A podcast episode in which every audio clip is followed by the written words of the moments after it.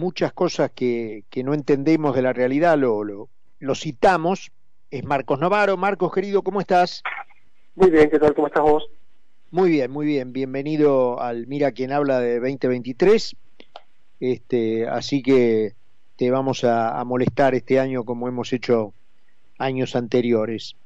Eh, ¿Qué conclusión sacás de esta, por lo menos la escenografía ¿no? que uno pudo ver de la llegada de estos capitostes a la reunión del peronismo, ahí en la calle Mateu, en donde escénicamente, por lo menos a mí me remitía a algunas películas de los Corleone y los Gambino, ¿no?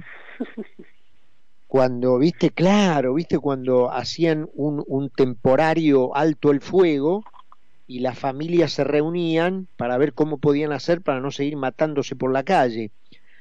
¿Qué análisis hace vos de, de, de, esto, de esta convocatoria del presidente? Sí, porque además agregaría, digamos, a, a, a tu, a tu descripción corleonesca que, que los jóvenes son, son unas fieras aún más de temer que los, que los más ancianos, ¿no? O sea, hay una renovación generacional, no son todos viejos capitostos, pero algunos de los que son más jóvenes eh, tienen un estilo que es uh, aún más más este, oscuro, ¿no? Este, no, no es que hay solamente vejez, digamos, ¿no? No, no es solamente vetusto el... Eh, sí, sí, claro, sí, sí, sí. sí. Que, que, muestran, ¿no? Sino que tiene, tiene un costado de renovación más virulento, más... más sí, aún peor. Este, aún, sí, con rasgos este, más, este, en algún sentido más gangsteriles, ¿no? Claro. Pero bueno, Ahora ellos dicen que los objetivos son respaldar la idea de que Cristina Fernández de Kirchner está proscripta, sí. evitar que vuelva eh, Macri y que, bueno, obviamente todo lo que está ocurriendo es culpa de Macri. Estos son los sí. tres puntales de la reunión. Sí, efectivamente, y agregaría que hay una, una parte práctica, digamos, que, que me parece que se va, no, no, digo que se va a resolver en esta reunión, pero digamos, se va a ir canalizando a través de, de este tipo de encuentros, que es este, que finalmente la unidad se conserva, ¿no? Este, que me parece que es un dato interesante, ¿no? No sé si mérito de ellos o méritos de Juntos por el Cambio, digamos, hay, hay una imposibilidad de, pelearse entre ellos, que está eh, todavía viva, ¿no? Eh, es, es, está claro que, no pueden enfrentarse. Eh, y por eso van a estar todos, ¿no? Todas las facciones habidas y por haber. Este, están ahí. A pesar de todo lo que ha sucedido, a pesar de todos estos años de, de errores, de malos resultados y de enfrentamiento entre ellos, eh, finalmente la reunión consagra que la unidad se conserva. ¿Y vos crees, Marcos, que frente a esta impericia de la oposición, eh, este, este conjunto eh, que tiene por lo menos la imagen de lo, de lo gangsteril, pueda, pueda tener eh, posibilidades? Mira, ¿qué quiere decir que tenga posibilidades? Eh, es una organización que, que defiende qué cosa? Básicamente defiende el statu quo. Claro. O sea, este, es un grupo que, que tiene una cantidad de intereses este, bastante heterogéneos, pero que tienen un punto en común, y, y ese punto en común es básicamente que el statu quo se mantenga. Que sigamos, sigamos todos a flote, o sea, este, los pobres eh, sobreviviendo, los ricos haciendo algunos negocios, este, la, la clase media este, recibiendo algún tanto algún tibio este, alivio, algún beneficio, qué sé yo, y todos nosotros manejando el poder. Este, eh, ese, sí, yo, la clase media pagando impuestos, diría yo, ¿no? Bueno, sí, todos, todos, este, todos pagándole a, la, a, este, a esta casta, a este grupo, como diría mi ley, este grupo eh, que, que, gobierna el statu quo. ¿no? Es un es un mensaje importante ¿no? O sea, acá está bien representado lo que lo que este, lo que es la Argentina de hoy.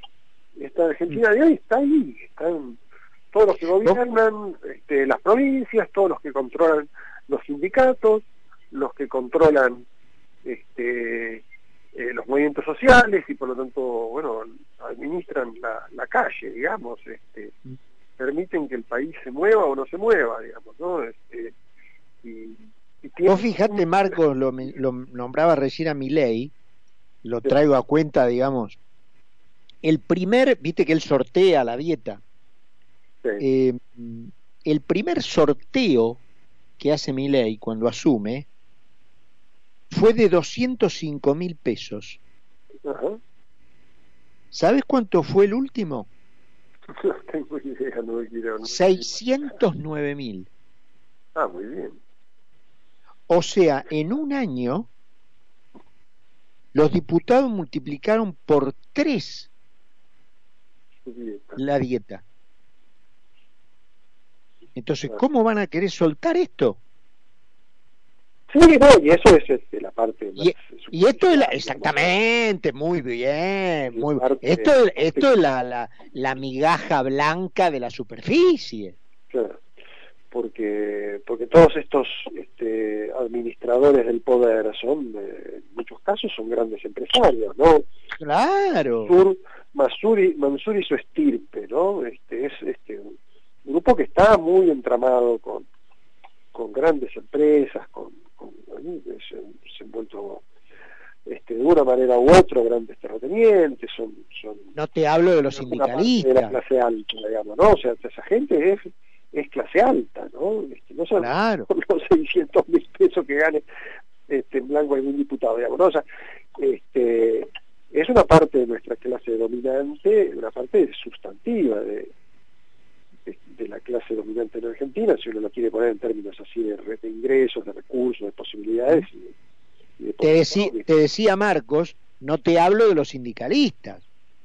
Y los sindicalistas tal cual, digamos, ¿no? Entonces sí, obviamente que ahí hay una hay un entramado de, intereses de por qué vamos a permitir que esto cambie, digamos, ¿no? Es así, no hace falta. Si el cambio nos, nos, puede poner a todos de patitas en la calle, digamos, ¿no?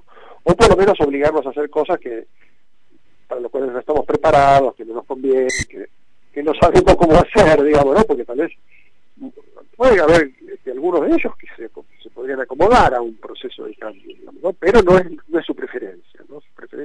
Digo porque eh, también es cierto que algunos de estos, por ejemplo, que yo Massa, en algún momento tuvo ambiciones de cambiar esto, digamos, ¿no?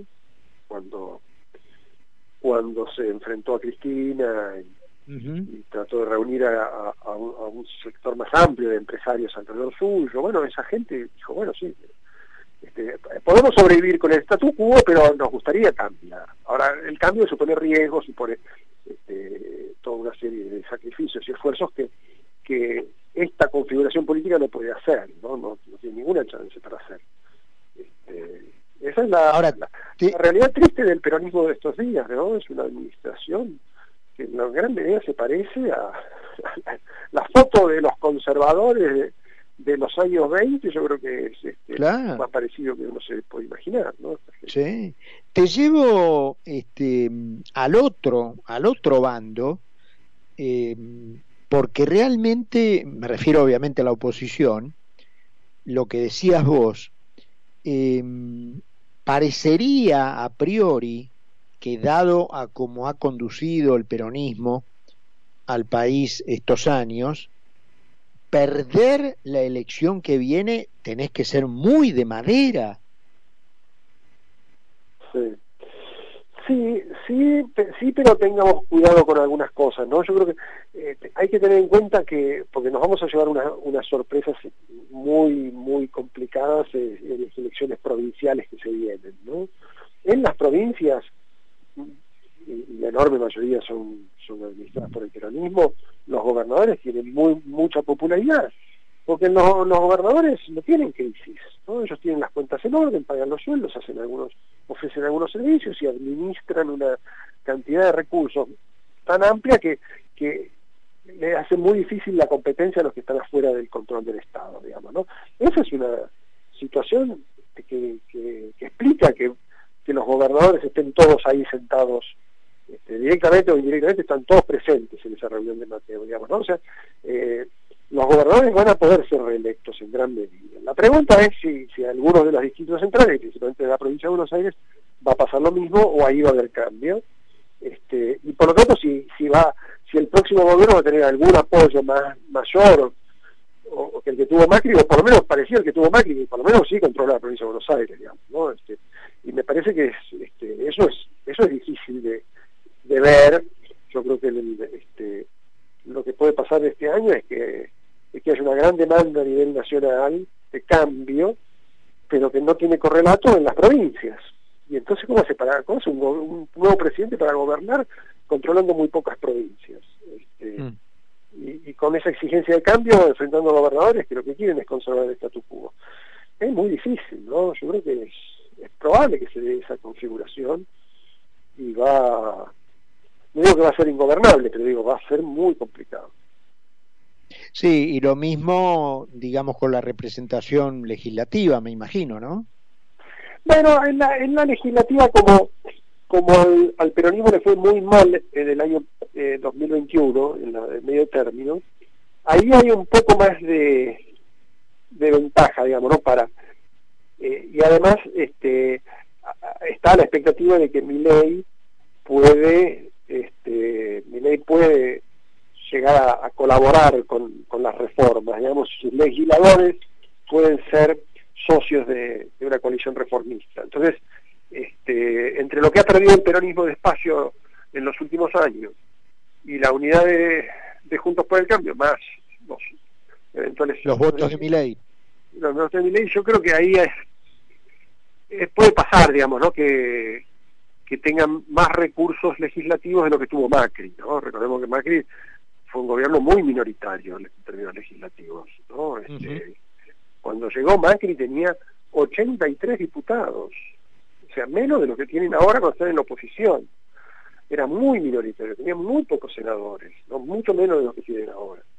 Este, y, si, y si le va bien a Juntos por el Cambio este año eh, y al peronismo le va mal, eh, puede, no es que va a controlar el Senado, pero puede estar cerca de del peronismo. Puede haber una paridad de fuerzas en el Senado y puede tener una primera minoría importante en diputados. ¿no? es, esa es la expectativa que, mm, que, da cierta ventaja a un nuevo gobierno de Juntos por el Cambio respecto de lo que fue la experiencia de Macri. Pero a nivel territorial yo no sé si va, va a ser muy diferente, ¿no? Tal vez hasta sea peor.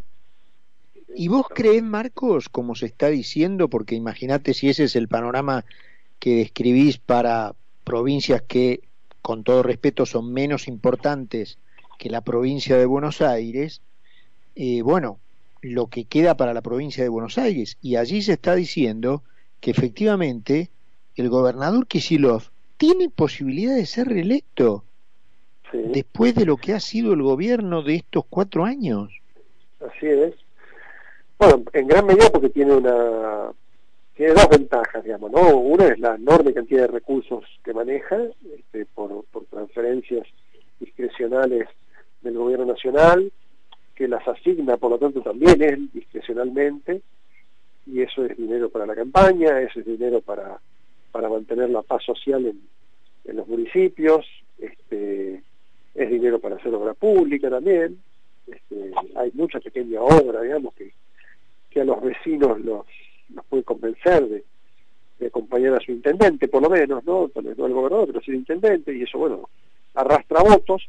Y después está la división del voto opositor, por eso las conversaciones que está habiendo entre, entre los libertarios y Juntos por el Cambio por un posible arreglo en la provincia de Buenos Aires, más allá de que a nivel nacional evidentemente no hay mucha chance de acuerdo, pero en la provincia de Buenos Aires si no acuerdan, está claro que le están haciendo un enorme favor Claro, con expert. Al oficialismo, ¿no? Entonces, eh, eso sí, con Esper es más fácil, porque yo creo que Esper está bastante de acuerdo con eso. Con mi ley es más difícil, porque mi ley, este, tal vez a un candidato de Patricia Bullrich podría llegar a tener algún acercamiento, pero con tipo como Santilli yo creo que no tiene ningún interés, digamos, ¿no? no, no, no, o sea, mi ley está jugado a que no, pero eh, sí, efectivamente, con, con Expert eh, hay más posibilidades, ¿no? Sí, hay que ver qué hace ley en una situación en la cual esto se, se, exponga, eh, se ponga a la luz claramente que si él divide el voto opositor en la provincia está colaborando con Kicillof, digamos, ¿no? O sea, está haciendo un gran favor a Kicillof. Yo creo que eso va a ser un tema de, de campaña, ya lo están convirtiendo en un tema de campaña, es una de las cosas que Santilli está largando todo el tiempo, ¿no? Diciendo yo quiero hablar con la gente de, la libertad de, los libertarios, este, estoy eh, decidido a hacer un acuerdo, digamos, sentémonos, o sea, está planteando abiertamente que, este, que ese es su objetivo, ¿no? Y me parece que está bien que lo haga, porque porque no hay segunda vuelta y en la primera con 30-35% ganás. Exacto, tal cual. Está muy cerca de ganar. Tal cual. Imagínate que el kirchnerismo sobrevivió refugiándose en 2015-2019 en La Matanza, imagínate refugiándose en la provincia de Buenos Aires. Sí, sí, eh, con, menos recursos de lo que tuvieron, tuvo Vidal en su momento y con, con, la, toda la disposición para incendiar el país a la primera de cambio, digamos, ¿no? En cuanto se anuncie cualquier tipo de medida nacional que le guste, este, tiene, tiene a su a su disposición, tiene la posibilidad de, de este de armar un despiole descomunal, ¿no? Este, eso ya pasó en 2001, digamos, y no había esta tensión ideológica, en ese momento no había tanta tensión, tanta diferencia entre el gobierno nacional y el provincial, y de todos modos, llegado el momento, este, el peronismo bonaerense, para que no le estallara a ellos, hizo, bastante para que estallara a nivel nacional, ¿no? O sea, prefirió, lleven las protestas a la Plaza de Mayo para que no les enseñara a los municipios a ellos, ¿no? Marco, bueno, un placer eh, volver a, tomar contacto contigo este año. Eh, como te adelanté, eh, vamos a, a seguirla de tanto en tanto, así que te mandamos un abrazo y gracias siempre por hacerte unos minutos para conversar con nosotros. Un gusto, Carlos, que sigas bien y bueno, estaremos hablando. Abrazo grandote. Marcos Novaro con nosotros. Seguí con nosotros en Mira quién habla.